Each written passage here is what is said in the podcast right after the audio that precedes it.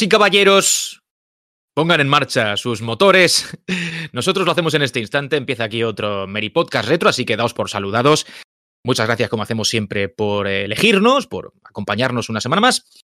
Y regresamos con eh, nuestra habitual tournée por el tiempo, por el pasado, para recordar títulos clásicos. eh, en esta ocasión, y por primera vez en mucho tiempo, debo decir, sin tener que recurrir a un aniversario que motive eh, la elección del tema. Hemos elegido un género mm, en el que cabe muchísimo, porque realmente nos ha acompañado, yo creo que casi desde el mismísimo origen de la industria, o por ahí debe andar la cosa, en cuanto los gráficos permitieron imaginar que estábamos ante un juego de carreras, estos estuvieron con nosotros, ¿no? Y hemos decidido hacer un repaso, ya os adelanto antes de que presente al resto de voces habituales de este programa, hacer un repaso eh, para no pecar de exiguos en cuanto a lo que digamos de los muchísimos títulos que seguramente podríamos destacar eh, a lo largo de la historia, digo, para no pe pecar de, de, breves, hemos decidido segmentar la cosa en dos. Vamos a hacer un primer programa hoy que acabará, ya os adelanto, en los 16 bits. Hemos puesto un poco ahí el límite porque imagino, entenderéis, estamos todos de acuerdo. Con los 32 la cosa cambia radicalmente, la cosa poligonal trajo pues otro tipo de juegos mucho más realistas y eso lo dejaremos para otro día, así que ya os adelanto que hoy va a ir la cosa sobre todo, pero no únicamente, porque algún ejemplo por ahí hay muy muy digno, de píxeles, ¿vale? Y es un poco eh, la excusa, como digo, que mueve el programa de hoy, así que poneos cómodos en vuestro asiento, eh, arrancar los motores, los motores, como decía, y nos ponemos a hablar de esto en breves instantes en cuanto estén todos presentados, con Fran, como siempre, en primer lugar, dando un paso adelante. ¿Qué tal, tío? ¿Cómo estás?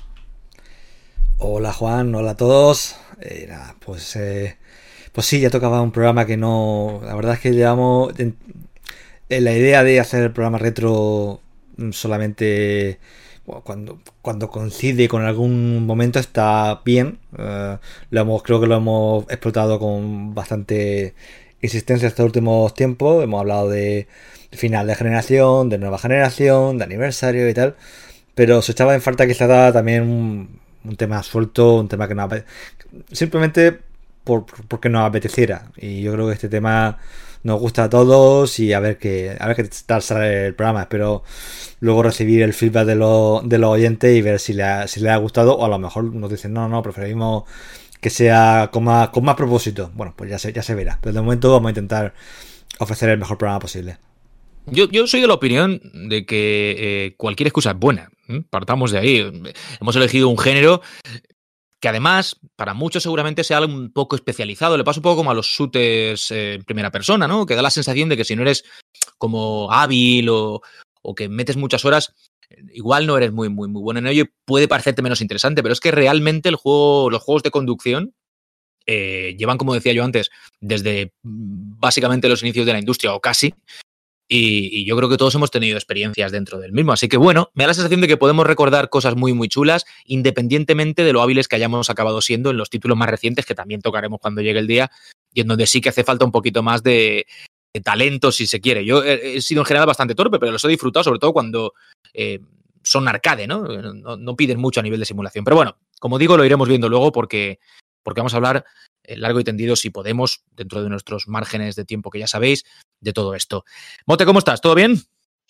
Bueno, bien, bastante bien. No me puedo quejar, aunque llevo unos cuantos días durmiendo poco por culpa de Hades, que me tiene. Llevan, son cuatro días seguidos hasta las 4 de la mañana. Y cuando lo haces en viernes y sábado, todo va bien. Porque al día siguiente te puedes levantar muy tarde o más tarde. Eh, cuando lo haces el domingo y lunes, pues bastante mal, Juan, porque si tuviese 20 años me hubiese levantado hoy y hubiese dicho, venga, nos vamos a jugar a un partido fútbol sala. Pero como no los tengo, ¿sabes lo que pasa, no? Que me he levantado y, y por... Pero escucha, eso se arregla que... siendo más hábil, acabando antes eh, con, con, ¿sabes? O sea, si te, te, te, atascas en un sitio, pues pasa lo que estás diciendo, ¿qué pasa? No, no, antes no, porque es un, como es un roguelite, o sea, no hay forma, ¿sabes? Es solo runs y runs y runs, es como... Ah, bueno, no, o sea, que tú avanzas, pero es que te vicias, la cosa pues está no en... se acaba en nunca, Juan, aunque termines, vuelves a empezar y el juego tiene droga y entonces te obliga a volver a empezar y dices una run más y son las 2 de la mañana y de repente son las 4 y 10 y el perro está llorando y dices, ¿por qué lloras? Y entonces dices, bueno, igual debería irme a dormir. Esa es mi vida de los últimos, de los últimos días, Juan. Esa es mi vida de los últimos días. O sea, bien, pero mal. ahora mismo. Sabes bien, pero. Precio a pagar. bien, pero mal. Bien, pero mal. Bueno, vamos a intentar que no te nos caigas antes de que acabe esto, porque son unas horas también, te digo, ¿eh? y a lo mejor esto que nos cuentas. Fresquísimo ahora, ahora, mismo estoy fresquísimo. Lo que eh, pasa es que dentro, un rato. dentro de una hora, no. ¿Sabes? No estaré tan ¿El año está fresco cual lechuga o cómo está?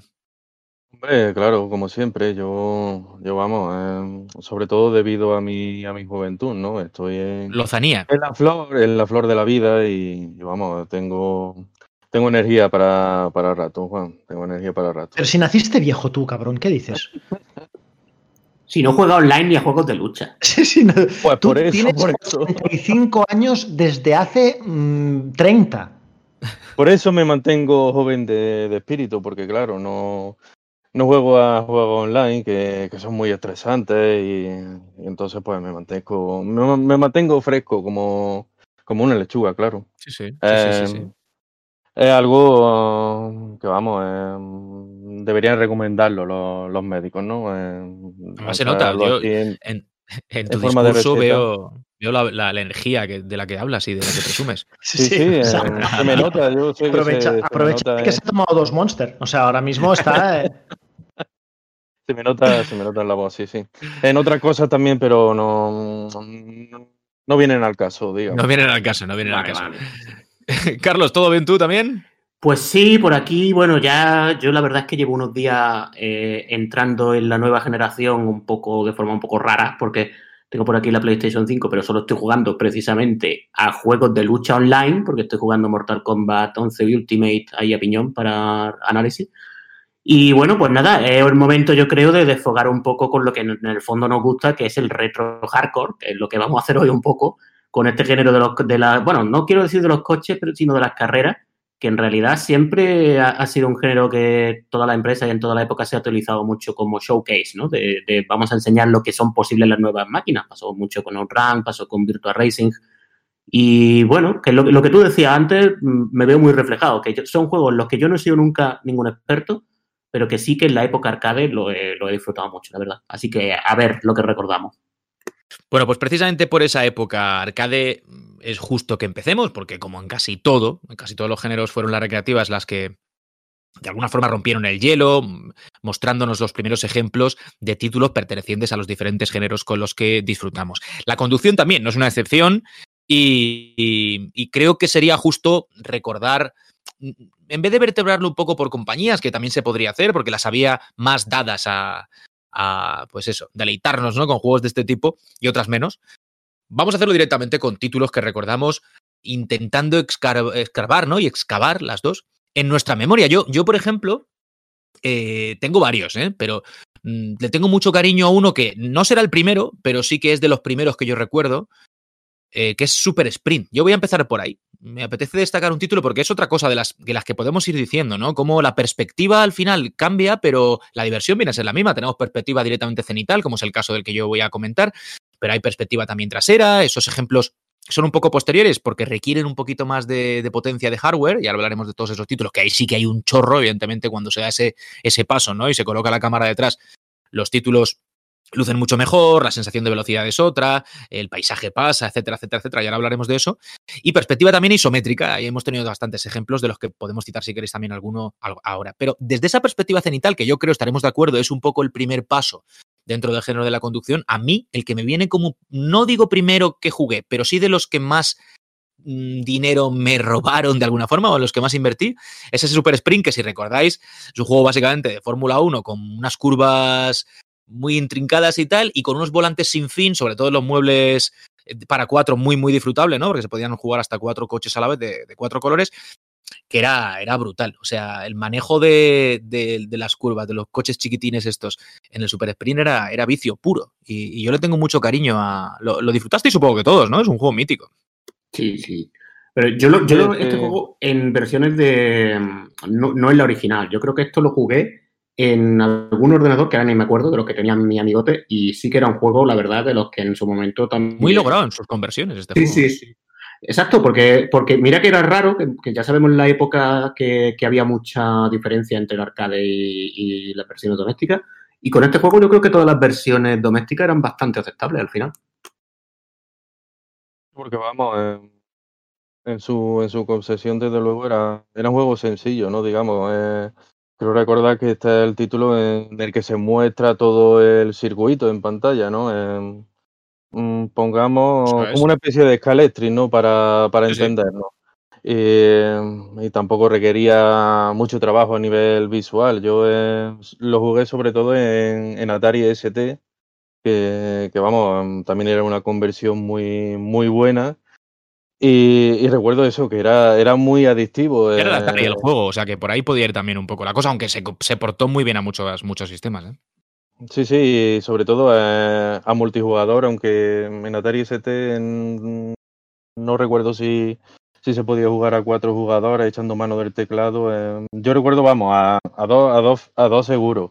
Y, eh, y, era muy, muy divertido, echaba, echaba unos piques, unos piques ahí bastante buenos y, y claro, eso, al verse todo el circuito en la pantalla, pues no tenía problemas de, tener que dividirla para para poder jugar, que, también es una de las cosas que, los juegos de conducción, sobre todo los primeros de 8 y 16 bits, eh, siempre han tenido, han tenido ahí, ¿no? Eh, eso de la pantalla dividida y por lo tanto reducida para, poder jugar más de un jugador. Mm, año 86 está mirando por ahí mientras hablamos, o sea que efectivamente no es de los primeros, pero está ya a mediados de los 80, que ya había mucho material donde elegir y, sobre todo eso que decía. Tenía una versión también, a ver si me, recordáis el título, con, con bichos de estos 4x4 eh, tochetes, eh, los, circuitos eran como de tierra y tal, y había una versión, básicamente la mecánica era la misma, pero con, con todo terrenos. Ahora no recuerdo el nombre exacto, pero igual tenéis en mente, sabéis el que os digo, ¿no? Sí, tú dices Super Off-Road Racing, ¿no? Algo así, que estaba en Super Nintendo. Eso, es. Sí, sí. Es, es del 89, correcto, sí, estaba aquí cotilleando, sí, señor. Hay otro que ahora yo no me viene tampoco el título, que era, yo creo que debía ser un poco secuela del primero que hemos dicho, que eh, es posterior también de Atari, y ahora no me viene el nombre, a ver si me viene a lo largo del programa, que era también una recreativa que ya era como combate, ¿no? O sea, que ya te disparaba y te pegaba. Y también salió, recuerdo que también salió en todos los ordenadores. Y en Amiga era especialmente bueno ese juego, por lo menos yo lo recuerdo como pero ahora no me acuerdo del También con, con, perspectiva cenital, dice. Sí, sí, sí, exacto. Es que era un poco como el heredero espiritual, pero ahora no me viene el nombre. A ver, y, había, y había disparos y, demás. Y salió en casi todo. Eh, el Road Blaster, ¿no? Eh, yo recuerdo un juego así que el coche era, era rojo y podía disparar también. Y creo, creo, creo, creo que era ese, el Road Blaster, que, que lo puedes jugar también en, en recreativa y era un título, digamos, estilo Mad Max, ¿no? Solo, claro, lo que pasa es que ese sí que no es perspectiva cenital. Este juego tiene perspectiva ya trasera y juega un poco sí, con era, sí, era perspectiva frontal. Pero, creo que Road Blaster es el nombre japonés de Road Avenger, ¿eh? No, no. Pues Road Blaster es con ese, que es diferente. Sí, Atari también, año 87. y, digo, sí, efectivamente es el que dirá el año, seguramente. Vale, no, no, que me suena. Road Blaster me suena mucho del de Mega CD, sí. El, juego que es FMV. Claro, ese Rod Blaster. Y, y sí, ese, es eh, efectivamente el juego de Full Motion Video, que ahora hablaremos también algún ejemplo. Hay por ahí, en eh, años 80 con el Laserdisc, Sega tuvo algún ejemplo por ahí de juegos, pero es otra historia, claro. No, no tiene el mismo mérito. A mí me gusta, los juegos, soy fan del Full Motion Video, pero es otra, es otra historia. Y, y, de ese porque Full Motion Video se hizo el mejor juego de la historia de los videojuegos, que fue Desperados. Sí, pues poca broma. Desperado. Fin de, mi aportación, fin, de mi aportación a los arcades de conducción, que, yo no jugaba, a ninguno porque me daba un respeto de la hostia ponerme a jugar en máquinas que generalmente tenían más atención que el resto de máquinas del salón recreativo, ¿vale? Porque esto es así, las máquinas de conducción generalmente tenían, eh, yo qué sé, tío, cuando había un volante, por ejemplo, yo qué sé, Outrun o, o cualquier otra máquina ya, con mueble eh, especial, esas máquinas acaparaban más. estaréis de acuerdo, supongo, que acaparaban más, más ojos que tal. Y a mí me daba impresión sentarme ahí y durar un checkpoint o dos, ¿sabes? O sea que yo no, yo a eso no. Lo más parecido a una máquina de conducción que jugué fue al Arkanoid. ¿Recordáis cómo se manejaba? con, la, con la rueda, ¿no? La sí, hombre. Era muy jodido el Arkanoid con la puta rueda esa, ¿eh? Era muy Sí, jodido. bastante difícil, eh, bastante difícil. Muy Sí, sí. jodido. Ese control no era, no era intuitivo, estaba pensado para que apoquinaras ahí tus monedas. Eso es lo más parecido a un, a un, ar- a un arcade de conducción que, que llevé en la época, fíjate lo En que esa época. Sí, yo estaba recordando de, eh, de el tema perspectiva cenital, ¿no? O si queréis también isométrica, porque podríamos meter. eh, cuidado con eso, que ya hay algunos ejemplos, seguro que Carlos tiene en mente alguna cosita potente, incluso hecha aquí en España y tal, ¿no? Pero en perspectiva. eh, eh, antes de que te tires ahí de cabeza, cenital, yo por ejemplo estaba pensando en, en Spy. Hunter, que, recordaréis ¿Afterburner cuen- cuenta? como conducción. No. No. es un Una- simulador una- una- de otra cosa. Combate. no, Una- no. Un apunte. El juego que decía antes, el Badlands. Ah, Badlands. sí, Ah, señor, Badlands, sí. Que fue una recreativa que en España pegó fuerte, ¿eh? O sea, recuerdo que esta recreativa en España estaba en muchos sitios y un juego que lo juega ahora, la versión amiga y la versión recreativa y, y aguanta el tipo. Ahí, ahí lo dejo. Sí, yo por ejemplo recordaba Spy Hunter, hablando de perspectiva cenital, ¿no? O sea, estrictamente desde arriba. Que no sé si recordáis que tenía el aliciente de que no era solamente conducir y ya está, sino que aquí teníamos diferentes enemigos en pantalla. El también había que del- del- disparar del y tiroteo, todo. claro, exactamente. El cambio, si no recuerdo mal, cambio también de vehículos, parece que quiero recordar que tenía el asunto, Tenía, ¿no? tenía, sí. De hecho, de hecho era que tenía, tenía, estaba adelantado, eh, que viene, que bien hecho, eh, porque iba a, iba a comentar la experiencia que fue eh, Spy Hunter la primera, la primera vez que jugué, que fue en una máquina, Sí. además, ah, no sé si acordáis que tenía la máquina, la recreativa original, tenía un volante así muy fashion. Sí. Y, a- y además era la época un poco de- del coche fantástico. Coche fantástico. Eh, y tenía Michael fantástico. Knight pintado. Eh, Space Hunter técnicamente, el, si no recuerdo mal, es de Midway y la inspiración no era exactamente el coche fantástico, creo que era más bien película de espía o algo así, a lo mejor también tenía algo, Sí. creo, creo que no está... Más James está- Bond, ¿no? Un poco. Sí, más James Bond, ¿verdad? Pero sí que tenía esos elementos de no, de no solamente de disparar, tenía la- el, el aceite, podías dejar el aceite para dejar Esto atrás, era. te podías subir en el camión. Entonces, yo, para mí, Space Hunter era, era- era el juego del coche fantástico. Era, yo lo veía en negativa y decía, ostras, un juego del coche fantástico. Año ¿Cómo mo- 83, porque cómo mola. estamos hablando Sí, sí, de tiene, tiempo, pues eso. Te- y además estaba, est- est- estaba chulo porque era, la recreativa era muy pint- era muy pintona, la música eh, yo lo jugaba en un salón recreativo muy pequeñito y se oía y tiene también una música, una banda sonora muy, muy llamativa y, y nada, y, y era un juego que, que, eh, que, está- que está, que está muy bien, tengo muy buen recuerdo, pero eso me lleva a aún más recuerdo. Vale, porque yo eh, la yo era muy muy muy fan de los coches fantásticos, me encantaba el coche fantástico, de hecho me he subido en el coche fantástico, eh, puedo decirlo, que, vi- que En una feria, ¿no? en una feria, sí. eh, no, de hecho, de hecho, perdona, no solamente eso. Mira, ¿qué te decía Kit? ¿Qué te decía Kit? ¿O no Eh, hablaba? No, eh, eh, ah, no, no, el- sí, sí, hablaba, hablaba el coche, sí, sí, hablaba el coche, ¿Sí sí. todo? Sí, sí, sí, sí, se hablaba. De, te montaba, eh, yo era un crío. ¿no? Eh, Yo recuerdo más que iba, porque como no sabía qué decir, me traje un libro de chiste le conté un chiste a- al, a- al coche fantástico. El coche fantástico me dijo que no, no tenía procesador para, para entender el humor y algo así. Nada, vete a saber.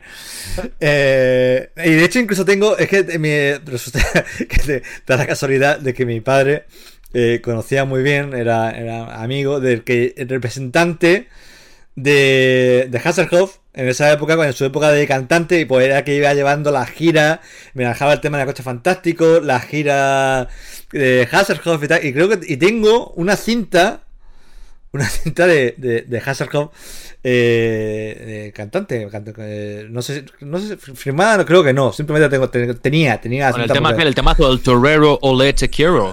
No, mía. no ¿Eras, sé si- pequeño, ¿Eras pequeño cuando, cuando pasó esto? Era pequeño, sí. Cuando te subiste al coche fantástico? Sí, no me acuerdo qué edad tendría. o Porque yo, yo, yo a mí me hizo la misma ilusión y tenía 30 años, ¿eh? O sea, cuando me... Bueno. que lo dejo ahí. Yo estuve en una de esto de tuning Sí. y, y trajeron uno. Porque Ah. había varios, ¿no? Había uno de esos Pontiacs Sí. y lo tenía al- perfecto. O sea, con los monitores, pero es todo, eso ya todo era perfecto. en el año 83. Sí, sí, no, no, está claro. Pero me refiero que Sí, a mí yo, lo- yo lo vi, tío, y, y fui acompañando. Tendría 28, 29. ¿Os acordáis? No, no os acordáis porque. Pero cuando el papel todavía existía una revista, no sé si todavía existe, se llama Maxi Tuning. Bueno, había una revista que se llamaba Maxi Tuning. había Maxi de todo. Pues uno de ellos era Maxi Tuning. Y yo tenía amistad con uno de los fotógrafos de la revista. Y el tío me llevó, claro, el tío vivía de concentración de tuning, concentración, iba cada fin de semana a un sitio, ¿no? Y me llevó a verlo el coche fantástico, una, a, a ver una concentración de tuning y estaba el coche fantástico y yo, eh, ¿sabes? Con esos nervios dentro de, yo quiero subirme ahí, tío. Yo quiero subirme ahí, pero Para ponerse nervioso. Claro, pero ¿cómo se lo dices al pavo? Porque no tengo 12 años. Si hubiese tenido 12 años, También, bueno, si hubiese tenido digo- 12 años, pues me acerco eh, tal, tal, pero yo le dije, "Este es- hola, hola, está, está chulo, ¿eh? Está, mm, está chulo y, y bueno, Simulando ¿por un poco, ¿no? ¿por dentro también es tan chulo? Eh, pregunto, ¿eh? No sé. Eh, Venga, súbete, que estás "Venga, deseándolo". sí, joder. ¿quieres, ¿Quieres subir? Y yo, bueno, bueno, hombre, Bueno, No, no me importaría, no me importaría. por favor, sí, sí, eso es, vaya, ya está. Oye, Eso, que- que- y mira que que, me- por entonces ya debería existir la otra serie del coche fantástico que hubo Sí, hace bueno, poco, no, no, no, hace no. poco, 2007, creo, Co- una corra- temporada co- duró. corramos tupido, tupido velo. De todas maneras, lo bien, que. Cogieron un Mustang, que está bien. Que el coche era bonito, por lo menos, ¿eh? Se transformaba en 4x4, yo la vi, ¿eh? Eso sí, no, el coche, datos. el- el coche molaba mucho. Una pasada, una pasada de A ver, el, el- el problema era Car. El problema de esa serie fue Car, punto. Y ya sí, eso seguimos hablando de juegos. ¿Tú Oye, no. Tú, Forcada, ¿sabes qué significa kit? Kit son siglas. Night Industries. Ahí está. Industries Sí, sí, yo sé. Technologies. 2000, ahí está. Y, Madre y- mía. y- y Car es Night Armor Robbing Robot. Eh, Eso es, muy bien. muy Guau, bien, pasas guau, el- guau. pasas el examen. Oye, no, no, pero que, que todo el rollo de coche fantástico y tal, que la verdad es que me, me he desviado yo y luego he hecho desviaros a todos y ya hemos, no hemos, es que no hemos perdido en la senda. eh, Fran, no ha echado un. El, ro- bueno, el, ro- el rollo es que es el, el más recuerdo que yo, que yo quería traer era que, claro, como yo era súper fan, pues yo me compré, por supuesto, yo lo vi y le pedí, por favor, que, que necesitaba el juego del coche fantástico de CPC, el Eso juego este de, de, de Ocean. Madre. Madre de amor hermoso, madre de amor hermoso. Y, y yo es de esos juegos que en esa época era, claro, eh, todos los, creo que más o menos muchos hemos vivido, por lo menos los, que tenemos, los que nuestra quinta, creo que hemos vivido la, la sensación de que un juego me- nos tenía que gustar por, por narices. Este juego me lo he comprado, es el único juego que voy- nuevo que voy a tener en meses. Y este Un juego. Y este juego lo tengo, le tengo que sacar partido, me tiene que gustar la fuerza. Oye, pues ni así, ¿eh? Qué cosa, pero yo lo ponía una y otra vez. No, no, no, esto fue el coche de juego fantástico. El coche de juego fantástico tiene que ser eh, eh, maravilloso. tiene que ser fantástico. Y no había, no, no había, no había forma. Que, que vaya, vaya metidas nos metían con las licencias, desde luego, algunas veces. Guau, ya ves. Sí, sí, es que mm, no te podía caber en la cabeza eso, ¿no? Que el juego de, de una serie tan maravillosa llegara a ser tan, tan malo. Yo, yo también lo jugué y madre mía. Eh, llevo años, llevo muchos años intentando borrarlo de, de mi memoria. Pero vamos, em, y oye, recuerdo que el primer videojuego de, de coches, de, de carreras que jugué, eh, fue un histórico, el Pole Position de, de Namco. Ahí ya nos vamos a la el- perspectiva trasera, ¿eh? Guapo, guapo. Eso es Sí, un sí, por el, por el 82 y, y vamos, me asombró bastante eh, por, por eso que hemos dicho, ¿no? Eh, no era la, la típica recreativa con mando y botones, sino que tenía tu buen volante, eh, el pedal de, acelerador, recuerdo, incluso creo que también tenía el, cambio de marcha y vamos, jugar a eso pues fuera todo un cambio, ¿no? Y, y luego el título en sí, eh, que fue uno de los primeros con perspectiva frontal. Y, y la sensación de velocidad, obviamente, era, era mucho mayor que, que los juegos de, de perspectiva de perspectiva aérea. Y, y vamos, aunque era, recuerdo que era un título bastante difícil, yo me chocaba cada, cada dos por tres y no llegaba, no llegaba muy lejos. Pero claro, eh, espectacularidad al máximo, tanto, tanto eso, tanto por los propios controles como por el juego en sí. Yo, al hilo de Pole Position, siempre. mm, hay un juego un poco anterior de Sega, el Turbo, que no se conoce hoy día, que yo no, yo por supuesto en su época no conocí, que, porque es del año, creo que es del 80. Y era, en cierta forma, tú lo ves ahora, eh, lo tienes que ver en movimiento y jugar una partida un poco sabiendo de la época que es el juego al que estás jugando. Pero como que empezaba muchas cosas, muchas cosas que luego vimos en juegos de Sega, empezaron ahí. Yo creo que, vamos, es claramente el, el predecesor directo de mm, Super Monaco GP, incluso de Virtua Racing, si queremos. Y que visualmente ese juego no parece de 1980, porque tú lo, lo ves, tiene ya un principio de lo que iba a ser el Super Scaler, la técnica de Sega esta de, Sí, de el, el Scaling, el Scaling creo que fue incluso el primer juego con, con Scaling. Podría eh, ser, algo de eso. Pero, o sea, yo invito a que se le eche un ojo a ese juego, que alguien coja el emulador, porque tampoco ha sido bien tratado por Sega a la hora de reeditarlo. Y es como, como documento así histórico, mm, me parece un, muy vistoso, porque ya te digo, o sea, aguanta unas partidas ¿eh? y, y visualmente está por encima de, yo creo, de pole position incluso. Es que lo que decíamos, hay empresas que se eh, especializaron en, en ciertos géneros y curioso, Sega nunca le ha ido mal del todo en la, en la simulación, en el tema carreras, ¿no? Eh, vamos a meternos también en tema de motos cuando queráis. Está por ahí Angón como, como ejemplo también un poco paradigmático de la cosa.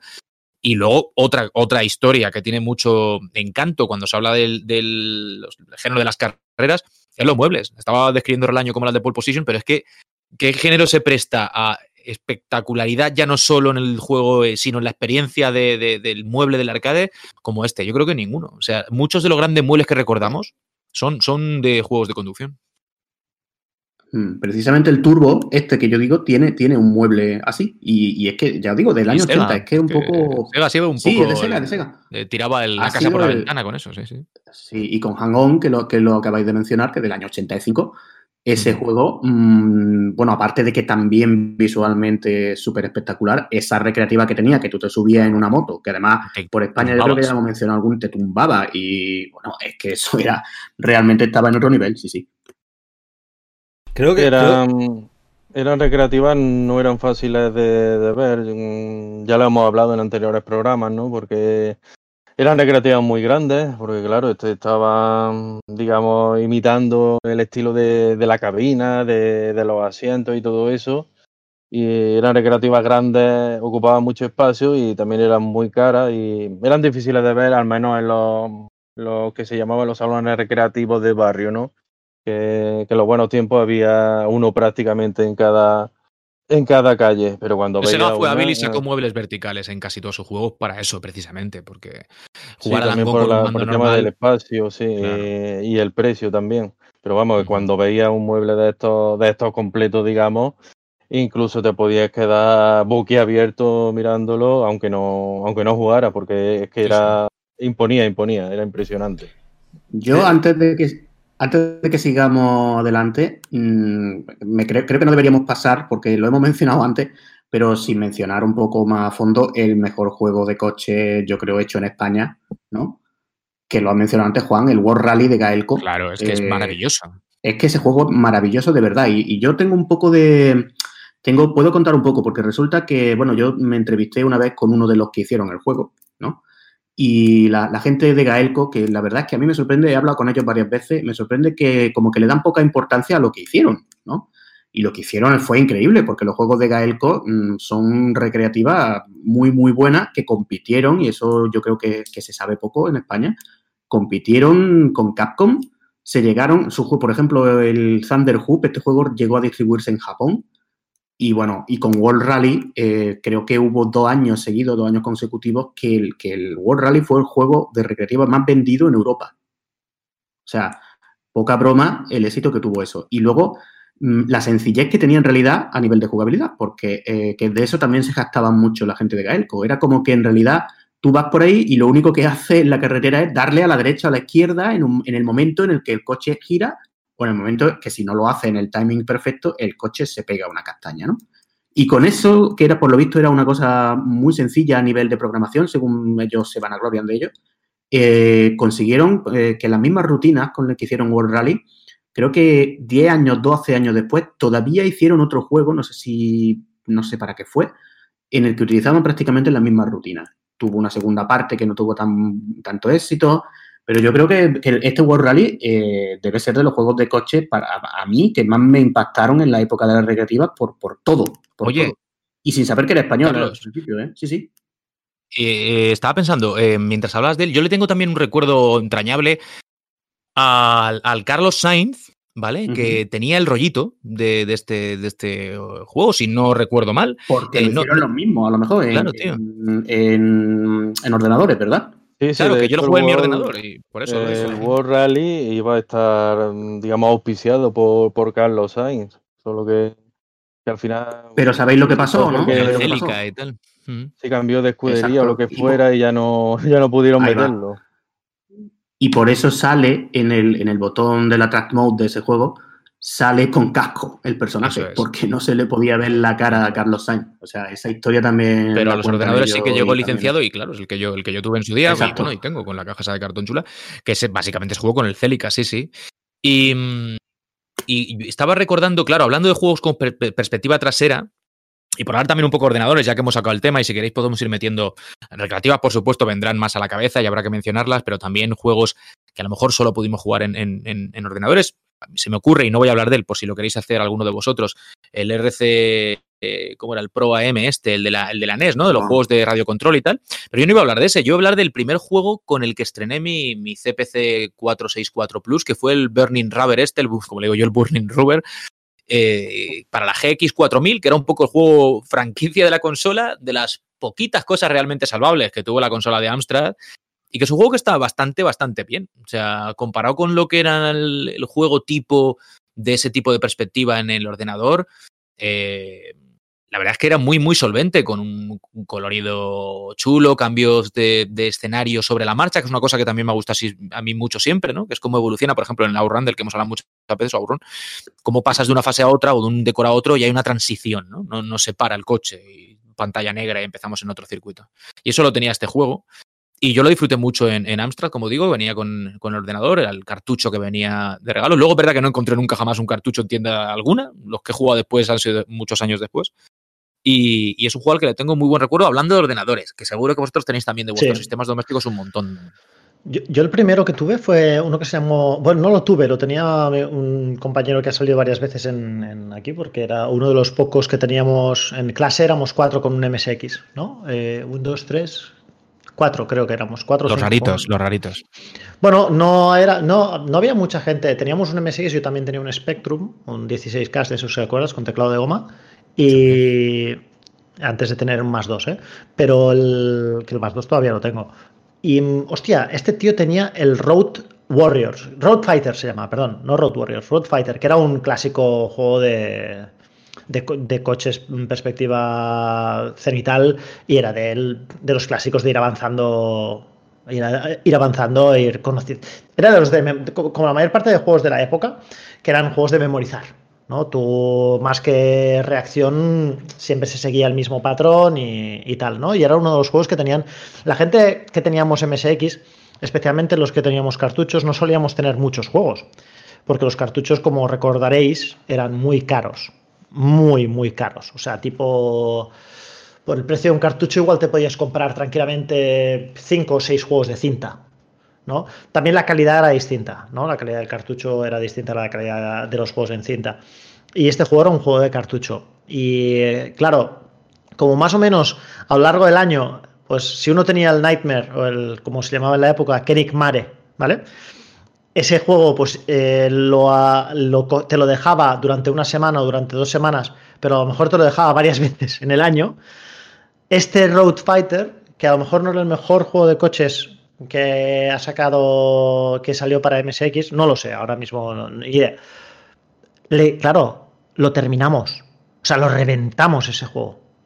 Y si ahora os ponéis eh, Road Fighter en, YouTube, fliparéis y, decís, y, y diréis, ¿en serio? Pues sí, chaval, en serio. Muy en serio. Ese juego, lo, pero lo destruimos. Lo destruimos. Y eso que antes fuera de micro nombrábamos otro clásico como era Chase, eh, Chase HQ, Del o- que hay que hablar, claro, sí, sí. pero que en la época se llamaba eh, Chase HQ. ¿no? A ver, Sí, O HQ. Chase HQ. Y ahora- llamamos o, Chase HQ. Chase AC o Chase HQ, ¿no? Que era objetivamente mejor juego que a lo mejor el Road, Fighter, pero el Road Sí. Fighter, chico, eh, ¿sabes? Lo- es que lo destruimos. Y si ahora, mientras estáis hablando conmigo, o mientras estáis, mientras me estáis escuchando, os da por poner en Google, ¿sabes? Road, Road Fighter o en, o en YouTube, ¿Road Fighter? ¿Qué coño, ¿De qué coño está hablando? O a lo mejor, si se anima Fran a la hora de hacer el montaje, pues lo, lo- lo pone. Alucinaréis. O os alucinaréis no por, no por lo, lo espectacular, que Chase HQ era un juego con mecánicas. O sea, era un juego con mecánicas que sabía qué hacer, que tenía su historia, tenía su intríngulis. Este era un. Este era, era un juego que podías programar en una tarde, pero mejor. ¿Entiendes? O sea, el concepto del juego se programaba en una tarde, pero ya mejor. Yo Hay- en ordenador hay- hay, un juego que creo que a lo mejor, no sé si voy a decir el mismo, Fran, iba a decir el eh, Grand Prix de Microprose. No, no, no, eh, no, iba a quería comentar a, a propósito de este HQ eh, que también contaba mucho, muchas veces, no solamente la calidad del juego original, sino la calidad de las conversiones que llegaban. Y este sí las tuvo buenas, tío. Sí, sí, eh, de Esta hecho, estuvo buena este sí. ordenador, esta ¿eh? estuvo buena. De hecho, de hecho, por ejemplo, en CPC 6 HQ está muy, bien. Era porque, porque, por ejemplo, que también era de Ocean, eh, que la misma gente que, que te de hacía de, de Taito, pero es que Ocean hacía para Amstrad cuando quería, hacía verdaderas. eh, Cuando quería, sí, por eso digo. O sea, lo mismo te sacaba un Night Rider, que lo mismo te sacaba un Chase HQ, y entonces pues, no, tampoco te podías fiar. Tenías que. Tenías que- era- bueno, en esa época tampoco ni, ni, ni de la revista, te podías fiar de la portada, te fiar de la portada. Eh, del HQ ahora que lo sacas, tío. eh, el tema de saber eh, o que te propusiese, ¿no? Antes de empezar cada tal, a quién perseguías. Eso es una cosa, como decía Mote, que le daba pues un rollo a la mecánica difer- diferencial. O sea, vale, pues este es el pavo al que estás persiguiendo, ¿no? Y está por ahí adelante, venga, a por él, vamos y tal. Eso estaba chulo. Y, te- y tenías que hacerle un takedown al estilo de Burnout. Sí, o sea, porque sí, yo iba sí. de, de- de pegarle castaña al coche del tío. Sí, sí, sí, sí. Era muy, Hasta muy, que se le obligaba a pararse, sí. muy original. Y luego la narrativa tenía el rollo ese de, del sonido, que decía. ¿Cómo era? Na- Nan- Nancy, Nancy, que, que no me acuerdo. no me Nancy acuerdo. era la que estaba en el HQ, en el cuartel, ¿no? Sí, sí. Eh, y tenía ese rollo también de, obviamente, en esa época se bueno, fusilaban todo lo que fuera medianamente popular en los cines. La estética de Alma de Tal estaba más que, era más que evidente, más que buscada. Sí. Pero, pero muy, era, era, era algo diferente, era algo, no era el típico juego de carrera, sino que tenía ese componente de pegarle trompazo al coche hasta poder pararlo y tenía y además un juego rápido, muy vistoso y lo que he comentado que, las, que tenía muy buenas conversiones y eso también ayuda bastante a la hora de Claro. a la hora de, de valorar estas cosas, porque por ejemplo si Es, tú es tenías- año 88, que eso también yo creo Mm. que habla, habla ya de una época en la que, joder, los arcades bidimensionales tenían ya un nivelazo, por decirlo así. Y este también, seamos justos, hay un poquito ahí de, no sé si inspiración o como queréis decirlo, y lo mejora en cierto sentido, aunque es muy difícil mejorar a la Outrun por cómo es, pero sí que se, que se fija en él. O sea, eso está claro. Y hay cosas a nivel técnico, por ejemplo, que yo creo que recuerdan mucho. Y no sé. A mí me mola. Me parece un juego muy, muy chulo, tío. De los Pero grandes, es que se ve, claro, se, se ve que están haciendo una especie de, vamos a ver, han pasado tres años de Outrun. Claro. Entonces, estamos ya, por- porque realmente es como si hubieran clonado, ¿no? El Super Scaler. Es que es como si lo hubieran clonado. Lo que Mm. pasa es que es verdad que, que como que la rampa y todos estos movimientos que hay de wow, que me subo en lo alto de ahí ahora abajo. Claro, es que eso. Pues eso lo consiguieron mucho mejor. Yo, yo Mm. creo, sinceramente, que es de los mejores juegos que hizo, porque es de Taito. Este Sí, juego sí, yo creo que es de lo, me- de- además. de lo mejor que hizo Taito prácticamente. Creo que luego las secuelas no fueron tan buenas. Pero Mm. ese juego en su momento destacaba mucho porque técnicamente, y luego también te proponía esto que estamos diciendo, que no era simplemente una carrera, que al final te estaba enmascarando las fases que siempre tenían los juegos de coche, que era o, tenían por tiempo, o tenía algo, o tenías que pasar un checkpoint, pues aquí es que tiene un tiempo para pegarle castaña a este tío en el coche. Es Sí, que sí. lo tenía todo, ¿eh? Lo tenía todo. Y luego lo que estáis diciendo es que las conversiones, eh, por el año en el que, en que salió, mm, era un poco el momento también que en el Spectrum lo estaban haciendo bien las cosas y todavía los juegos no le venían tan, tan grandes, aunque evidentemente Chase HQ le venía grande, claro. Yo, eh, Yo quería eh, decir, bueno, ahora, eh, yo el juego, el juego de conducción más salvaje que recuerdo por, por aquella época, que creo que también es de- del mismo año, de 1988, eh, es el Hot Chase, que fue otra recreativa, eh, esta- en esta ocasión de, de Konami, eh, y vamos, también era una, digamos, un modelo vertical. No sé si llegó a tener un modelo, digamos, más o menos completo, pero vamos, yo el que jugué era vertical con su volante y todo.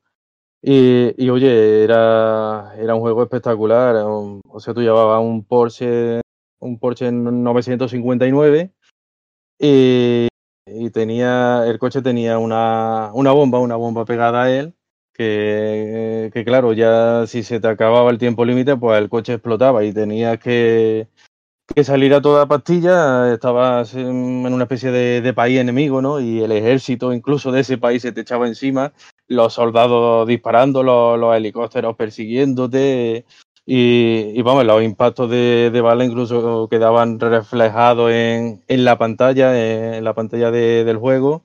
Y claro, iba atravesando ciudades, eh, iba atravesando bosques, puentes. También tenía, obviamente, la, la técnica de, del scaling. Y eso eh, lo recuerdo como, como juego que era, que era 100% acción, ¿no? Desde el principio hasta, hasta el final, no solo era la lucha contra el cronómetro y el esquivar los, los coches que te iban saliendo, sino que, que, eso también tenía, tenía ese componente de, acción que, incluso te podían acabar tiroteando, tiroteando el coche. Y, lo recuerdo, vamos, como mmm, seguramente uno de los juegos de conducción más, más espectaculares que jugué yo en, en esa década y, y, de todavía de vez en cuando le he hecho, le he hecho alguna partidita que otra en el, en el MAME, eh, porque fue un título, um, no recuerdo si tú llegó a tener conversión para consolas domésticas, pero vamos, a mí no no me suena ninguna. Cuando, cuando ya volví a, jugarlo años después, ya, ya fue eso, ya fue a través de, del emulador. ¿Jugaste alguno al Lotus en Amiga? Yo, no, jugué, yo, yo, he jugado posterior, yo no tuve, ojalá, ya me, ya me hubiera gustado. En su eh, época no, claro. En su época no, pero siempre pero he jugado mucho con, con emulador. He pasado muchas horas escuchando la, la música, tanto de Lotus A la amiga, uno... dice el pijoteras este, ¿sabes? A la amiga, dice. No, es, yo, es, como preguntar. Yo soy, vale, yo soy el primero. Chavales, ¿no, no, habéis, ¿no habéis conducido vosotros un Porsche 911? Ah, bueno, vosotros no. Ah, Oye, que tú, que tú, que tú tenías un M. primero que no que tú, y lo he dicho siempre. Que tú tenías un MS. Que tú tenías un, tú tenías un MSX, Sergi. No, no, no. no me... yo tenía, yo tenía, es verdad, yo tenía un MSX porque a mi padre se lo enchufaron diciendo esto es el futuro. ¿Vale? En el año 83 mi padre volvía de un viaje y mi padre se fue a, yo qué sé, tío, a Alemania o a no sé dónde. Y allí un tío le dijo, esto es el futuro, ¿eh? O sea, los ordenadores personales son el futuro. O sea, si tú. tú, eres, tú, eres, tú Escucha, tampoco, debería tener mi edad. Mi edad tampoco, ¿sabes? tampoco no, no, está mal, ¿eh? No está mal porque podría, le podía, le podía, me, mierda, le podía haber vendido un BBC o un. Sí, sí, le podían haber vendido cualquier burra. y, le, y le, dijo, le costó, le costó 64.000 pesetas de la época. De, del año a 1000 pesetas la K porque tenía 64K. En la época, o sea, eso, ¿eh? Una pasada y se lo dijeron, esto es el puto futuro, señor Blanc, que era mi padre. Mi padre siempre será el señor Blanc, yo nunca soy el señor Blanc, ¿vale? Y, y hostia, y pavo, yo tenía un MSX porque a mi padre, no, entre comillas, le timaron, pero un puto amiga valía 200.000 pesetas de la época. O sea, es que yo soy el primero que he dicho que nunca ¿Vale? lo tuve y no, Nada, no, nada. tal. ¿No ves que no, pero... Ferrari? Ah, perdón, perdón. Chicos del, chicos del pobre podcast, no. perdón. que no, que no. Amiga, a, a, a, ver, el único, el único el, no, él tenía, Redaño tiene un ST, que tampoco está mal. Que sí, también... sí, un Atari ST, ese sí. Buen bicho, ¿eh? No pues era ves. lo mismo que una amiga, pero oye, también tenía también tenía su tirón y el Lotus lo, lo, llegué a jugar en Atari ST.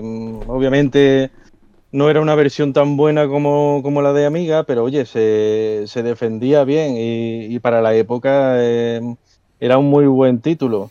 Claro que no tenía eh, el encanto de, del scaling porque el, el, las máquinas de 16 bits, eh, Amiga creo que tampoco tenía scaling, eh, Atari ST seguro que no y claro, los sprites digamos que iban se iban recortando en la, en la distancia, ¿no?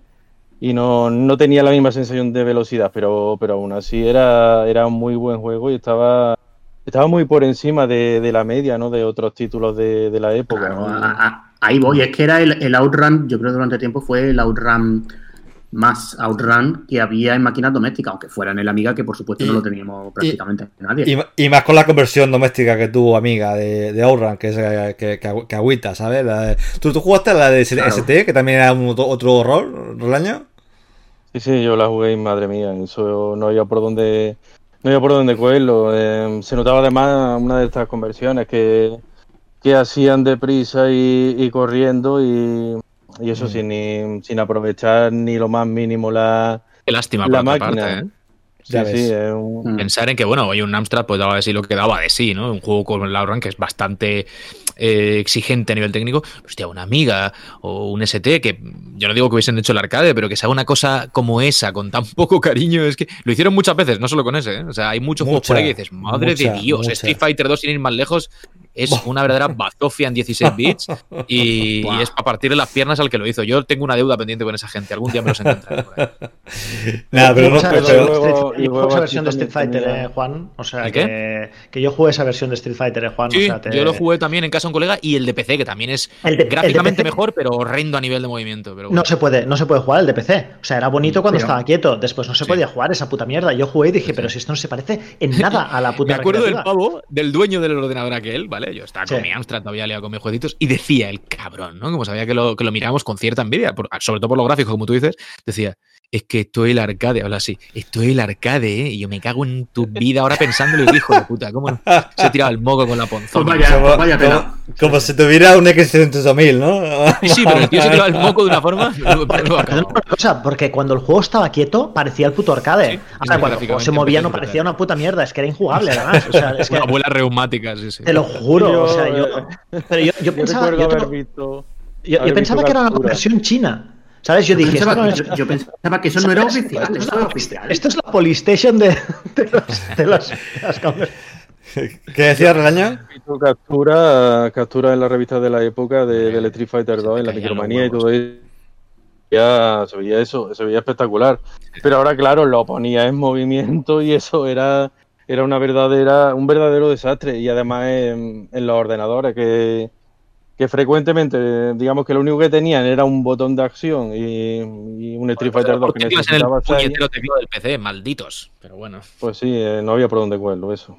Horrible, horrible. Pero bueno, volviendo a los juegos de, de coches, que es lo que estamos. Yo quiero destacar otro. En Amstrad no había mucho, ¿vale? Yo sigo un poco intentando rebuscar en, en lo que tuve en su día a nivel. Luego ya hablaremos de las consolas, pero a nivel el doméstico. Y estaba recordando, por ejemplo, otros dos. Uno es el Stun Car Racer. Que era un juego, no hemos hablado y lo haremos ahora si queréis, a finales de los años 80, ya el primer ejemplo un poco de cosa vectorial, ¿no? Mucho antes de, bueno, mucho antes, no tanto antes, pero sí unos años antes de, de Virtua Racing, que es Hard Driving, ahora, hablamos de él, pero había este juego que solo salió en ordenadores domésticos, evidentemente eh, donde lucía en los 16 bits, toda amiga, pero se portó también a los 8 y, y era un rollito, pues sí, entre poligonal, más bien vectorial, si queréis. En 16 tenía polígonos planos o lo que fuera aquello, ¿no? No sé si eran polígonos realmente, pero Sí, en simulaba eso. 16 bits eran, eran polígonos planos, pero eh, el problema que tenía ese juego es que iba a medio fotograma por segundo. Eso, pues imagínate en Amstrad, tío.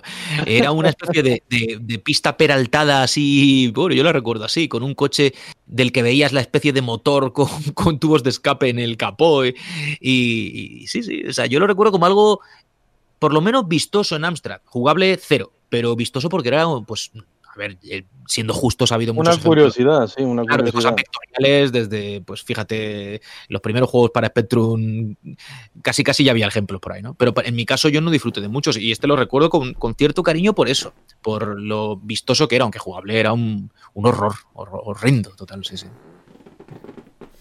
Ese concepto de juego, al fin y al cabo, tenía, tenía en ese problema, ¿no? Los primeros juegos poligonales, pues las máquinas, digamos que no, no daban mucho de sí. Y, y sí, lo, tú lo veías era, era espectacular, ¿no? Porque, claro, digamos que ya era pues circuitos en los que notabas que daban la vuelta completa, ¿no? Que no era solo un circuito al frente que se iba, digamos, retorciendo a izquierda o a derecha sino que ahí ya podía, podía girar, podía dar vueltas completas, eh, incluso había looping, creo recordar, pero, pero claro, eso, eh, para, a la hora de mover, de mover todo eso, pues el ordenador se asfixiaba, se asfixiaba, así que era normal.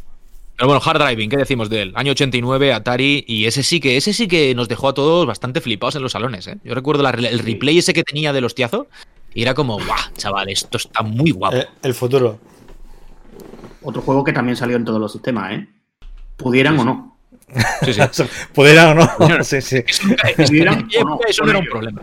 Nadie se planteaba si podía hacerse un juego para una máquina. Se hacía todo, independientemente de lo que quisieras llevar. Y este está muy chulo, tío. O sea, el abuelo de los juegos poligonales, yo creo que es en justicia eh, que llegaron luego es este. Y, está bastante bien. Es verdad que no tenía velocidad y tal, pero bueno, tenía el rollito un poco de, de la inmersión. Mm. De, de, hecho, si queréis, hemos, si no eh, hemos mencionado Stuntcar, eh, hemos mencionado Hard Raven. Eh, muchas veces cuando pensamos en juegos de esta época, siempre se nos va. De hecho, en un gran esfuerzo mental, creo que nosotros hemos mencionado Auran una vez. Eh, para. nos vamos siempre a los mismos juegos. Y, y, no se le da quizás ese enfoque a los juegos. Primero a los juegos tridimensionales, a los juegos con polígonos que había.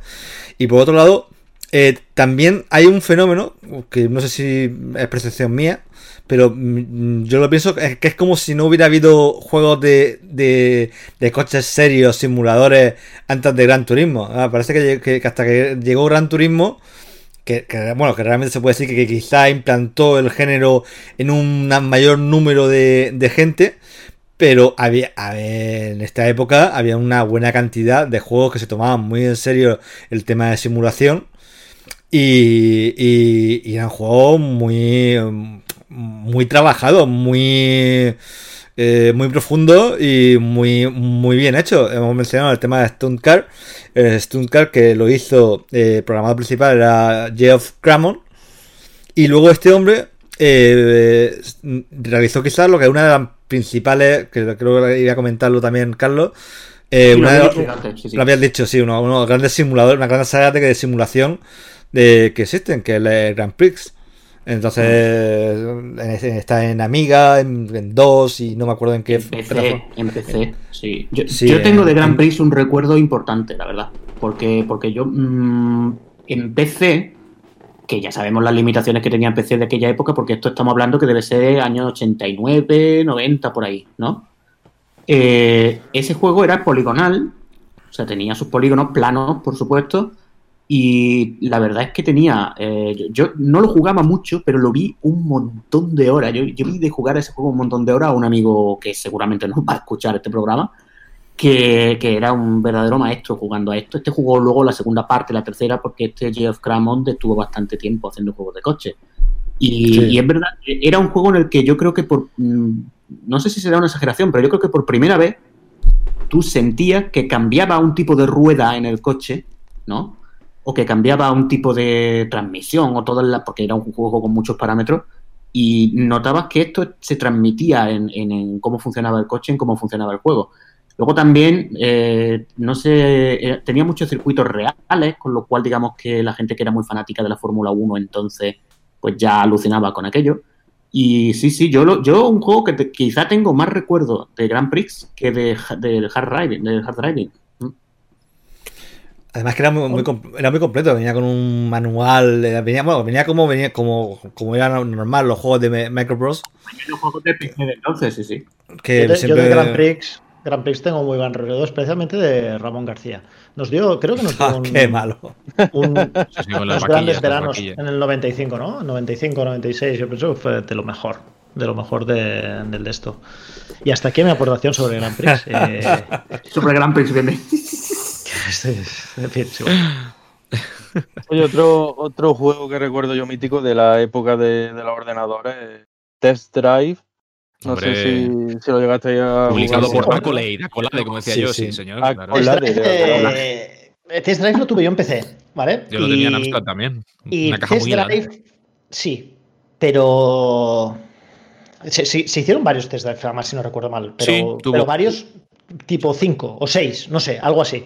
Sí, se hicieron muchos. Una, una saga bastante tensa, sí. El primer test drive ocupaba un disco de 5 y cuarto. ¿Vale? Esto es lo que ocupaba el primer drive. Si no sabéis lo que es un disco de 5 y cuarto, no podéis estar en el Meri Podcast Retro, ¿vale? Os vais al otro Meri, Podcast, ¿vale? Mirad la película Juegos de Guerra. Y utilizaba, utilizaba el altavoz del, del PC de la peor forma que yo he visto utilizar el altavoz del PC. O sea, parecía que se estaba rompiendo. El Viper. El Viper del PC. Era una cosa que, programar para el Viper del PC tenía su. Tenía su, es gracioso. Sí, para el speaker. Eso tiene su arte, ¿eh? pero miras, miras lo que hizo Monkey Island, ¿vale? y después miras lo, que hizo, lo, que, hizo Test Drive. Pero fue el primer, entre comillas, simulador de mm, conducción que yo jugué. Sí, sí, esa era la gracia del juego. Yo jugué el 2, ¿eh? el de Duel, que se llamaba en Amstrad. Es el que ¿Ah, salió, sí? de hecho, el primero, el primero no salió en Amstrad. Salió en Apple II y en Commodore 64 y tal, pero el, el que yo tenía, que tenía tapa negra, se veía el coche desde arriba, si no recuerdo mal, es el Test Drive eh, 2 de Duel, el duelo. Bueno, que era un poco la misma, la misma historia. Yo era que no había yo, mucho juego, pero este yo es jugué al primero. eh, primero que salió también en Atari ST y, y vamos, Sí, tenía. La, la perspectiva frontal. Y, y, oye, aunque la versión Atari ST mm, no era tan buena como la de Amiga, obviamente, pero tenía el juego tenía, tenía su gracia. De hecho, eh, muchos de los elementos que están en Need for Speed se, se veían ahí, digamos que era una, una especie de antecesor de lo que Sí. luego fue la Pretendía saga ser de- de realista, ¿no?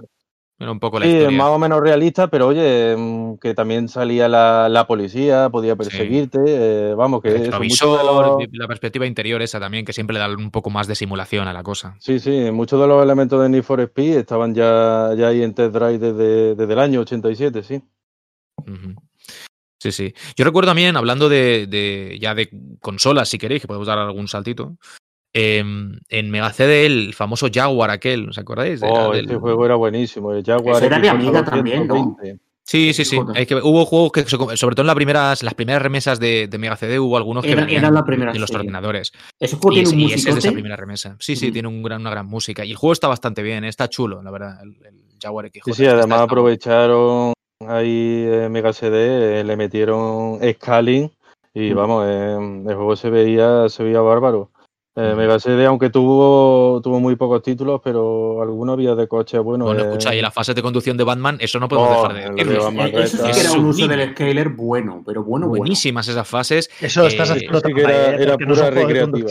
No Bueno, pero no- yo no quería entrar en el terreno de las fases de conducción de juegos concretos que lo hay, pero, llevaba pero el es Como decir que- que Army Moves es un juego de conducción porque la primera vas que en el Jeep, ¿sabes? Aquel. No.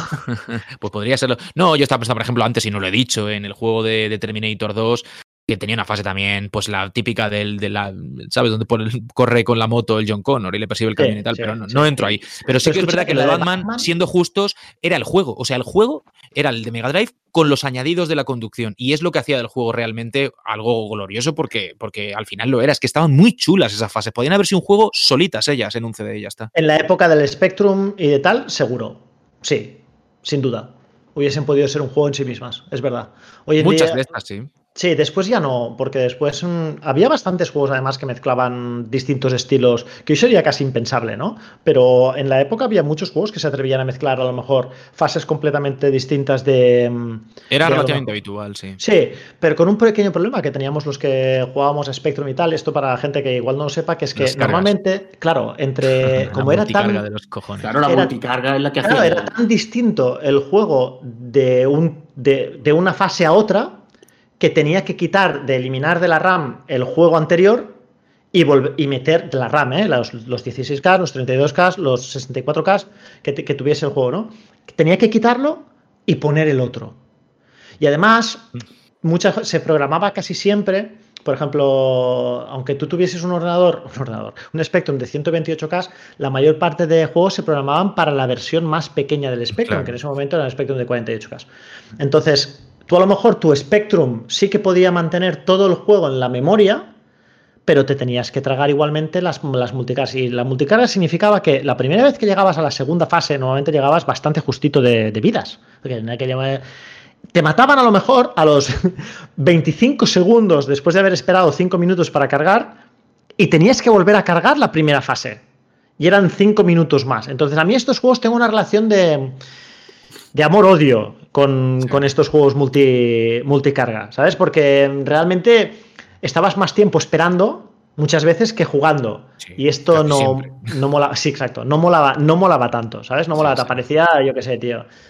No, no, no sé, no sé cómo ponerte. Antes cuando. No, no sé, es que no sé, era, un- era una cosa increíble. Es como.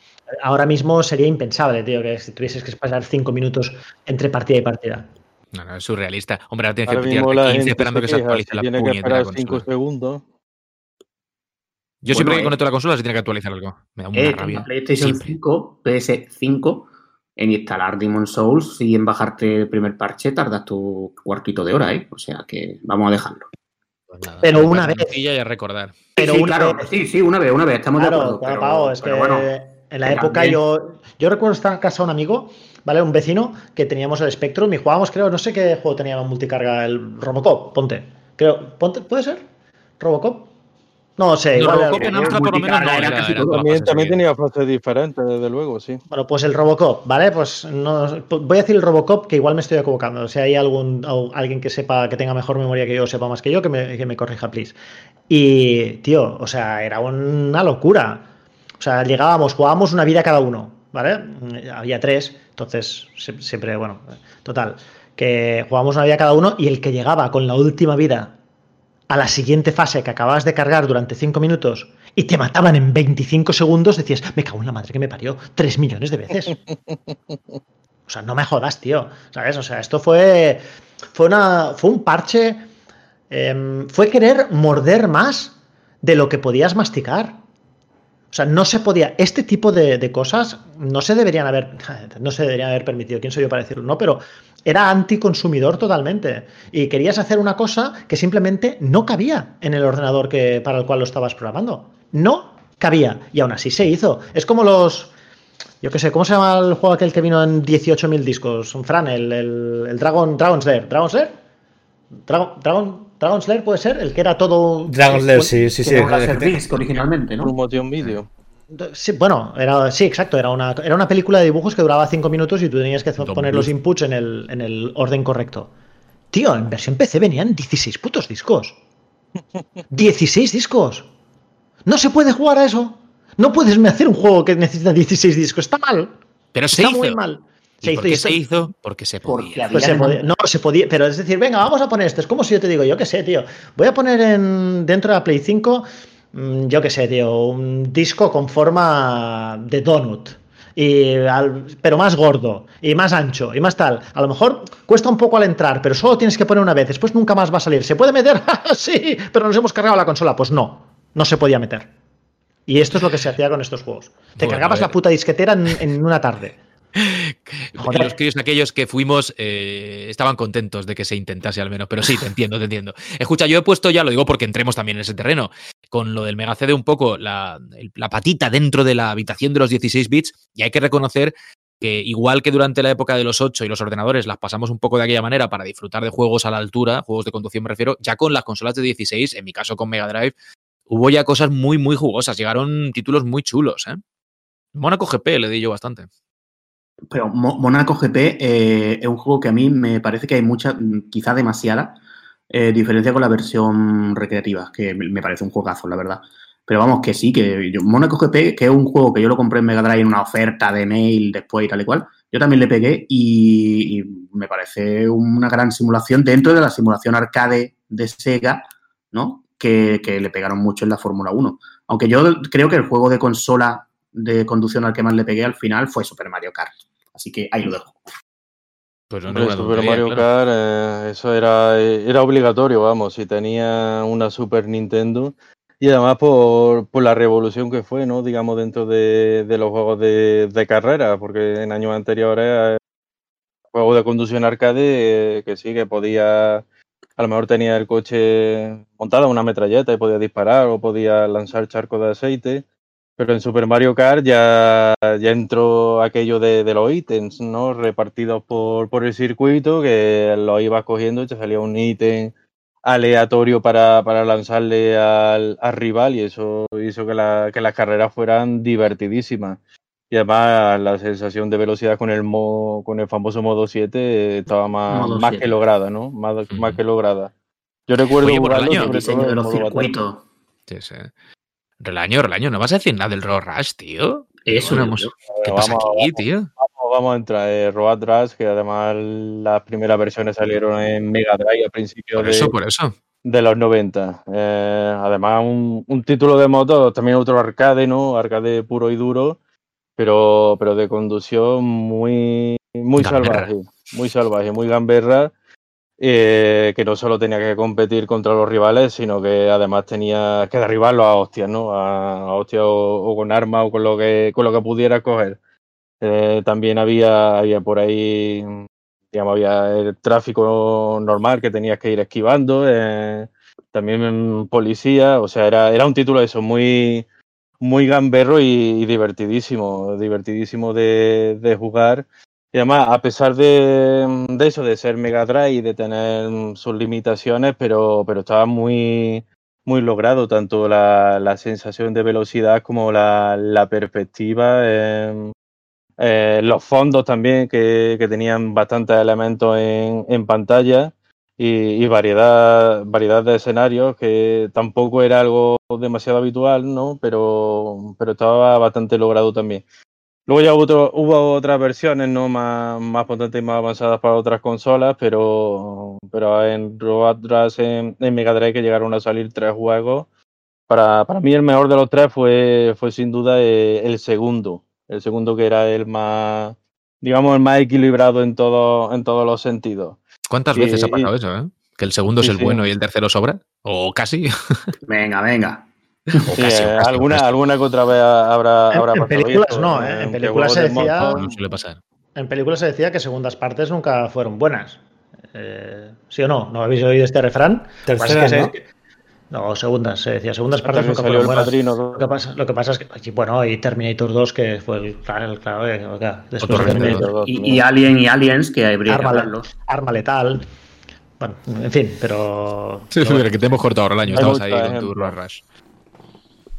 Sí, eh, digamos que juegos de, de motocicletas, pues tampoco había habido mucho de, destacables. De hecho, hemos estado hablando de Hanon y, la verdad es que se puede recordar poco más, ¿no? Y, aquello fue, fue además eh, pues un regalo, ¿no? Un regalo para los que nos gustan más, más las motos que, que los coches. Y, y pues le tengo mucho, mucho cariño tanto a la trilogía de Mega Drive como, como a la saga en general, ¿no? A los títulos que, que salieron posteriormente. Oye, antes de que comentemos, ya que estamos con la Mega, la conversión del Virtua Racing, hagamos lo propio con el arcade. ¿Qué pasa con...? Para mí un, clásico, a mí me flipa, yo lo debo decir aquí y ahora, yo no sé si lo igual ya lo he dicho alguna vez porque me suelo repetir, pero me puñetero, por no decirlo más feo, flipa Virtua Racing. Yo soy súper fan, hay gente que dice, ah. A mí me parece que es un juego que no envejece, que los polígonos planos a los juegos les, por alguna misteriosa razón, los hacen imperecederos. Y, lo que hizo AM2 con, con, con, Virtua Racing para poner a prueba la placa y decirte, siendo como era una especie de experimento, acabó siendo un juegazo. La primera vez que lo vi, lo recuerdo como si lo estuviese viendo ahora mismo, no podía cerrar la boca de la impresión con aquel mueble que, con la pantalla de, del retroproyector súper tochérrimos que llevaba aquel mueble, te podías sentar y, y lo, lo sobrequejador que fue. Y luego la, la, versión Mega Drive, que es verdad que es, joder, está años luz, pero tiene su magia con el SVP, en fin, ya sabemos un poco la historia, ¿no? Estaba ya Nintendo con el FX, ahora hablamos, si queréis, del Stun, Super Stun Racer. Pero Virtua Racing le tengo un cariño especial, yo no sé si os pasa a vosotros, a mí me parece una máquina maravillosísima. Juego. Es un puto juego que cambió, yo creo, el paradigma. Casi todo lo, lo 3D o poligonal en aquella época llamó mucho la atención, tío. O sea, pero envejece no, bien, tío, porque como es como sí. tan esquemático, no, no, pretende ser más de lo que es, pues míralo, ahí lo tienes, tío. Hay otros juegos que son roñosos hoy. Al margen de como, bueno, como casi todos los de PlayStation, ¿no? Los de poligonales de PlayStation que no envejecieron, no han envejecido muy bien. Pero en el caso de, por ejemplo, las recreativas, yo lo siento mucho, tío. Aunque, por ejemplo, Virtua Fighting, que es un juego que. Virtua Fighter, que es un juego que hemos no criticado, pero sí que a lo mejor ha hablado mal comparado con, con, otros juegos que se veían mejor, los juegos con sprites o incluso Mortal Kombat. Yo llamaba mucho la atención, tío, porque eran muy distintos a la forma en la que se venían haciendo juegos hasta la fecha. Y alguien apostó por eso. Hmm. Y hay que darle hay que darle mérito a eso, tío, porque se hacían los juegos y era mucho más fácil seguir haciendo juegos como se estaban haciendo hasta ese punto. Hmm. Y alguien dijo, pues voy a meter polígonos aquí y se ven como una puta mierda porque Virtua Fighter se veía como una puta mierda. ¿Vale? Era feísimo. Tekken, es feo, primer, pero, es, primero, pero, su encanto está en ser feo. Exactamente. Era feo y la gente aceptó que era, lo feo, que era feo. Exacto. Que era feo. Pero no era tan feo, ¿eh? Era menos feo que Virtua Fighter, estamos de acuerdo. Pero, era, pero menos feo. O sea, sí, tenía, te, en lugar de siete verrugas, tenía, tenía cinco feo, sí. en la cara, ¿sabes? O sea, es así, uh -huh. ¿vale? Pero uh, Virtua, Virtua Racing era, a ver, era, se veía simple, más que, más que feo. Se veía simple, pero el juego sí. funcionaba fantásticamente. O sea, no podías. Tú ibas allí sí. y mirabas la puta pantalla y no podías despegarte de allí. ¿Es así o no? Uh -huh. ¿Es así? Es, que es, así. es así. No hay, no, hay, no hay más. Es así. A lo mejor por eso es que, es que era, era, un imán eso, ese juego. A lo mejor por esos gráficos que tenía de, de, poli, eh, de polígono plano, ¿no? Le daban quizá un acabado más limpio, ¿no? Claro. Y igual por eso ha, ha envejecido mejor No, que, no, sin el que, igual. digamos otros Es juegos eso. texturizados. Mm. Eh, pero es que la prueba de eso, la prueba de eso está en que ha salido hace bien poco, Claro, lo que que- se llama Re- Retro Racing, Super Sí, sí. Retro Racing o algo así, que, que va un poco en esa estética. O sea, Apex utiliza- que sabes. Mm. Sí, es, es como que la, como que esa estética, que, que la de otros juegos de PlayStation, yo creo que a nadie se le va a ocurrir imitarla, está ahora imitándose hasta cierto punto en el juego. Y, ese Fórmula Retro Racing está bastante bien, ¿eh? O sea, hombre, no, que no, va a cambiar tu vida, pero es, mm, digamos que una aproximación a cómo se veía aquello con más solvencia, con la solvencia de que más fluidez, más FPS, todo lo que tú quieras, pero que funcionaba. Y, y es que realmente en recreativa, es lo que, lo que habéis dicho, era un auténtico imán. Porque mm, ahí sí que te sentías que estaba en el futuro. Esto era 1992 o 91. Y bueno, la versión Sega con el chip SVP, que yo siempre he pensado que una de las cosas que Sega desaprovechó más. Eh, iba a decir justo eso, tío. Qué Claro. pena que no se usase nada más que en ese juego. Qué lástima, Correcto. tío. Correcto, porque ese juego, eh, no sé, yo, yo- habéis comentado antes que era una época en la que teníamos un juego, dos juegos al año. Yo, un eh, Virtua Racing fue un juego que yo tuve en su de- un momento de salida, que yo recuerdo el precio que tenía. Era verano, diez- sí, sí, me acuerdo. sí, 17.000 pesetas de entonces. Mm. Que la gente haga la, haga la cuenta y lo ajuste a la inflación. Porque esas cuentas hay que hacerlas ajustando la inflación actual. O sea, era un dineral brutal, ¿no? Sí, era como gastarse, yo que sé, en un juego de ahora a lo mejor 120 pavos. Vamos a poner por 120 caso. euros, y sí, una cosa así. Algo así. Puede, yo creo que más, ¿eh? Pero bueno, eh, era como que, que, mm, es que realmente en Mega Drive no te esperaba aquello cuando tú te estabas. Cuando, No, no, es ¿Quién no iba a decir que al empezar Mega Drive, eh, cuando estábamos jugando al Ghouls and Ghosts de Mega Drive, por ejemplo, y ya estábamos Eso es. flipando, íbamos a terminar viendo eso? Es que no tiene sentido. Y, por, y luego Sega abandona ese proyecto en el que, bueno, ya sabemos que era una época convulsa en Sega, todo lo que queramos.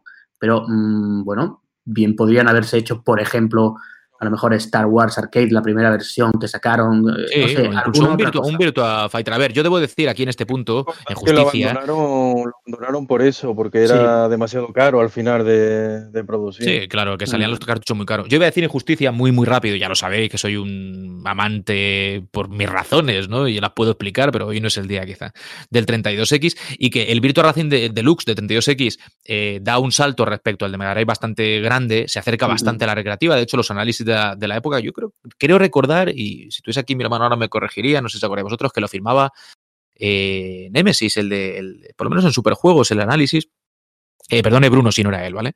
Pero quiero recordar, en cualquier caso decían una frase que tenemos grabada a fuego, ¿no? En mi casa, que es muy bueno va a tener que ser ese Ri- Ridge Racer de PlayStation para superar a este juego. Evidentemente era una columpiada muy guapa, pero eso estaba en el texto del análisis de creo que de Superjuegos, porque es que el Virtua Racing Deluxe de 32X era muy bueno, sin ser la recreativa, había dado un salto muy grande. Y digo, nos quedamos sin ver otros juegos con el SVP en, en Mega Drive, pero sí que, por ejemplo, disfrutamos de ese Virtua Fighter al que le tengo un cariño alucinante porque es súper cuco, con el paso del tiempo se ve como un wannabe de la recreativa muy chulo y muy solvente a nivel jugable en 32X. O sea que bueno, una cosa por la otra. Bueno, Virtua, Rise- eh, Virtua Fighter, eh, huelga a comentarse que salió el 2 en Mega Drive, pero que en- con un scope bastante más ya- limitado, ¿no? Una cosa Era que ya no tenían intención. De spray, vamos. No, Eh, no, claro. Una cosa que no tenía nada que ver. Claro, y luego por, por ser justo, Super Nintendo y el FX y eso sí, Super Stun Racer, ¿no? Era que no me quiero confundir con Stun. El F- el Man F0, Racer. ¿no? Bueno, no, está hablando el Race. del poligonal que tuvo con el S, con el Super FX, Super Nintendo también, Ah, que era un vale, Stun Race FX. Stun Race, Super Stun Race FX. FX, la versión japonesa, sí, sí. Correcto. Y que, y que es verdad que no tiene nada que ver, era un juego mucho más lento, mucho más en la línea de Nintendo, un poco también así mono, si queréis, bonito, ¿no? Y era otra cosa. Pero bueno, pues es también el intento poligonal por parte de Nintendo de acercarse al, al mundo de las 3D, dejando al lado Star Fox, evidentemente, que es otra historia. Ese creo que tenía incluso una, una versión evolucionada del HFX que incluso permitía alguna que otra texturilla. Eso es. Y, y sí, se veía, se veía bastante bien, pero mm, también tenía e- ese problema, ¿no? De que no, no iba tan. ¿Era Super como- FX2? ¿Puede ser el chip? como debería. Super FX2, Sí, ¿no? sí. ¿Puede ser? Sí, Sí, sí, sí, la- lo tenía también, la ese mismo evolución chip lo de- llevaba el Super Mario World 2, el Yoshi Island. Eso es, el Yoshi's Island. Sí, señor. Bueno, pues yo no sé si queréis añadir algo más. Me parece que, como habíamos dicho al principio, el compromiso era pararnos más o menos por aquí. Más o menos. Oye, si luego nos acordamos de algo que no hemos dicho, para el próximo lo incluimos. Pero, pero me parece un buen punto, porque estamos ya hablando de polígonos y es como que el cuerpo te pide mambo, ¿no? Y decir, venga, da el salto y habla ya de Ridge Racer. Pero no, lo vamos a dejar ahí para que haya un, un, segundo programa con juegos de conducción y de carreras, porque es que hay mucho todavía que comentar, hay un montón de cosas que decir, muchas. Mm. Y, no hemos dicho y, nada, por ejemplo, de, de, los el simulador este, como es el famoso de los coches. Ay, corre, refrescame la memoria, el típico este que es muy realista, leche, que estaba en 3D. ¿El Need for Speed? For Speed ¿no? Coño, el Need for Speed, perdóname, me he quedado bloqueado ahí. Por ejemplo, todo eso yo vendré en ese, en ese otro programa, ¿vale? Sí. Así que nada, si hay algo más que queráis decir, decidlo ahora, pero estamos cerrando, Fran. Nada, no, bueno, bueno solo, no, solo comentar que, que bueno, que, que, si alguien, algún oyente, se pregunta por qué hemos hablado tan poco de Outrun, teniendo en cuenta el, su peso específico de... Es porque ya lo hemos hablado en otros programas, por la casualidad, el juego del, del, verano le dedicamos creo casi veintipico minutos. Sí. Y, y, que sepa que no es por quitarle importancia al, que para mí es rey de la conducción en este periodo y quizá y, de historia del género para, para mí pero que no es, que sepa que no ha sido por, por quitarle importancia, sino simplemente para dar un poco de espacio a los demás. Porque, y porque es que ha salido en varios programas y al final siempre acabamos enredándonos con. con sí, y si os, lo, lo, queréis escuchar, pues vais al otro y así nos dais más visitas. Sí. Al, juego, al juego, de, juego de verano, nuestro juego de verano, ahí hablamos a tope de, de Outrun. Sí, eh, en el del aniversario de Sega creo que también, también, lo, también. lo estuvimos tratando. Ahí comentamos la música, creo recordar. Sí, señor. Pues eso, Fran, un abrazo, tío. Y un abrazo, nos vamos a encontrar dentro de dos semanas. Yo no sé si está en nuestros planes hacer la segunda parte, eso, dentro de dos semanas, sí. o vaciarlo un poco. Pues, pues, vamos a ver, que, que vamos a ver que, que, nos, que, nos, diga la gente si le ha gustado el programa, si tiene ganas de que retomemos el tema directamente con, con 32 bits y polígonos Daytona y Ridge Racer y todo. Y nada, y si la gente le apetece, pues por ello. Y si no, pues lo dejaremos un poco respirar. Venga.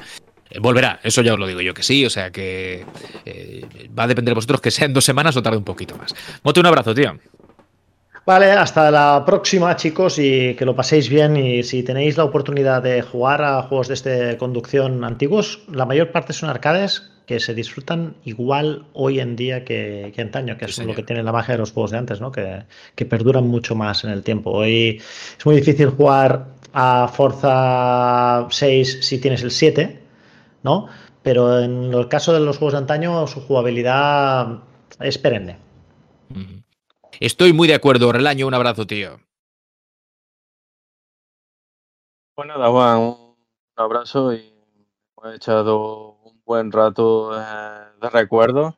Eh, sobre todo hemos tratado también mucho la época de, de los ordenadores, que, que, parece que no, que no se trata demasiado, que, que son casi todo consolas, pero, pero en Europa y, y aquí en España eh, es lo que vivimos ¿no? durante, durante los 80 y ahora hemos, hemos estado rememorando unos, unos, cuantos, unos cuantos títulos de, de aquella época.